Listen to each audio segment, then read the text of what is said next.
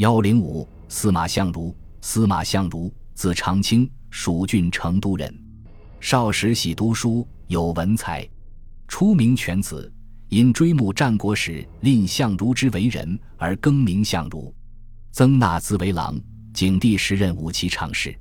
因景帝不好辞赋，遂称病去职，客游于梁，作《子虚赋》。梁孝王死后，相如归家。武帝即位。喜其《子虚赋》之华美，征召入京，又作《上林赋》以叙《子虚赋》，被任命为郎，曾奉使巴蜀，对安定西南有一定贡献。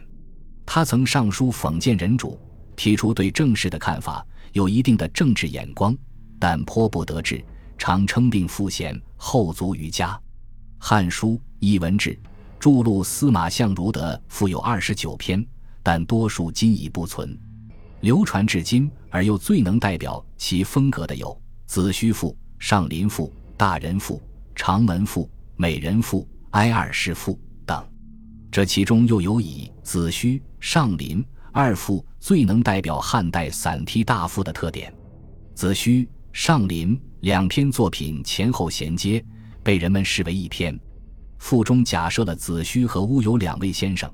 他们互相夸耀，借此分别描绘了齐楚两国的物产之富、田猎之盛，然后由王室公出来述说天子宫苑的壮观和游猎的盛况，以压倒齐楚，说明诸侯之势不足道，极力歌颂了朝廷的强盛和天子的尊严，宣扬了大一统中央皇朝的无可比拟的气魄和声威，同时也对诸侯、天子痴迷享乐。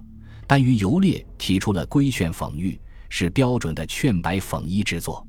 从艺术特点上看，司马相如的词赋之作具有：其一，对称整齐，堆砌繁复，如《子虚赋》中写云梦泽，分别取东西南北，中为试点，以山惠浦平原广泽，涌泉清池，阴林为描写中心，句式整齐，词采华丽。将云梦的山川河湖、树木森林、奇异物产渲染得淋漓尽致。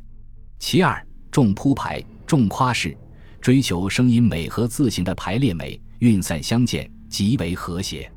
在进行穷情尽象的铺陈描写时，又能通过夸张、排比、渲染等手法，造成波澜壮阔的气势。如《上林赋》中关于歌舞的一段描写。真可谓气势宏阔、雄伟壮观、撼人心弦。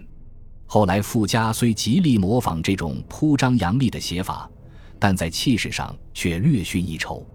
司马相如的词赋之作一般篇幅较长，散文的意味浓厚，极有文采且富有想象力，语汇丰富，用字新奇，是标准的汉代散题大赋的形制。但由于他过分讲究铺张扬丽。在写景状物时，无论什么珍禽异兽、奇花异草，只要脑子里所想到的，全部排列出来，专是夸张而缺乏真实性。外表华艳夺目、富丽堂皇，而思想内容却比较贫乏。加之他喜用奇文僻字，令人难读，也削弱了感人的艺术力量。本集播放完毕，感谢您的收听，喜欢请订阅加关注。